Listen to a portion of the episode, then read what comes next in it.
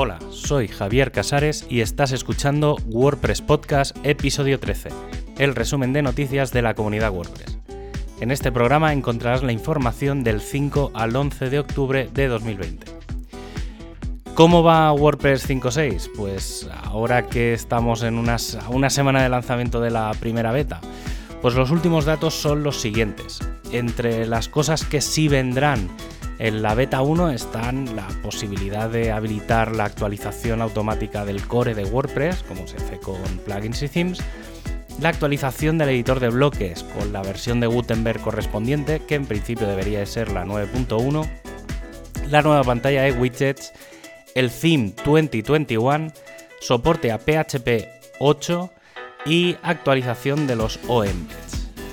Cosas que no vendrán con la beta 1 eh, que no significa que no vayan a venir con eh, WordPress 5.6. El Theme 2021 en modo Full Site Editing, es decir, tendremos la versión de 2021, pero eh, no en, en FSE. la pantalla y bloques del Navigation, y esto directamente no va a estar en WordPress 5.6, sino que estará en WordPress 5.7, el soporte del personalizador, el full site editing y la finalización del soporte a PHP 5.6, del que ya se habló hace muchas semanas y que hubo bastante polémica. Cosas que puede que lleguen a la beta 1 y casi casi seguro que estarán en la beta 2. Y seguro que estarán, o prácticamente seguro estarán en la versión final las mejoras del preview de imágenes, el encolado de fuentes y la autenticación nativa de la REST API. Son tres elementos que en principio no estaban planteados para esta versión y que se han ido metiendo a lo largo de los últimos dos meses y que seguramente tendremos en la versión final. Y una vez más comienzo con, con el equipo de Core que es el que sigue acelerando para tener lista la primera beta de WordPress 5.6 la semana que viene. Y uno de los primeros elementos es la compatibilidad de WordPress 5 de WordPress 5.6 con PHP 8.0, que saldrá alrededor de las mismas fechas y de las que ya hay una primera versión beta. El grupo del editor trabaja, con, trabaja para acabar de adaptar los elementos de Gutenberg 9.1 al editor de bloques que vendrá en WordPress 5.6. A partir de ahí se seguirá trabajando en Gutenberg 9.2.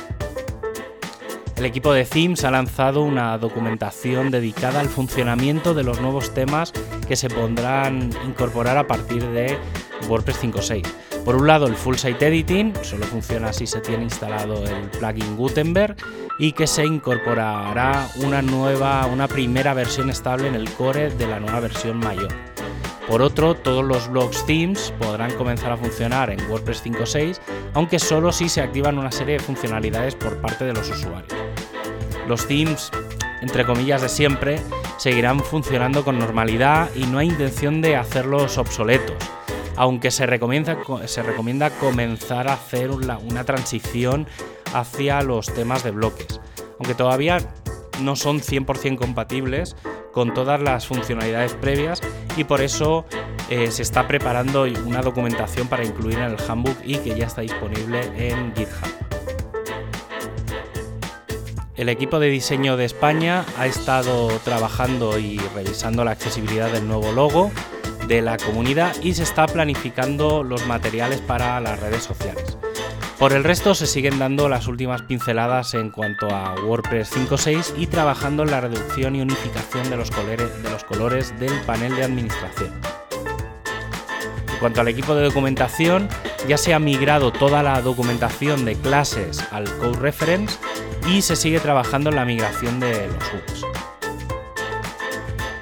El equipo de traducciones está preparando una encuesta para todos los que han participado en las traducciones y que va muy enfocada en recopilar datos para mejorar la información y priorización de futuros proyectos. Actualmente hay 15.225 traductores activos. La versión 15.9 de iOS y Android ya ha sido compilada por el equipo de móvil y básicamente incluye correcciones principalmente relacionadas con el editor de bloques. Desde el equipo de comunidad se sigue trabajando en el proyecto del Contributor Day Handbook y se está focalizando todo el trabajo en recopilar información de otros eventos previos y ayudar a la mejora de enseñar a los nuevos asistentes el uso de las herramientas. Y como despedida, quiero recordarte que tienes todas las noticias y enlaces en wpnoticias.com y que puedes escuchar este podcast en wppodcast.es. Un abrazo y hasta el próximo programa.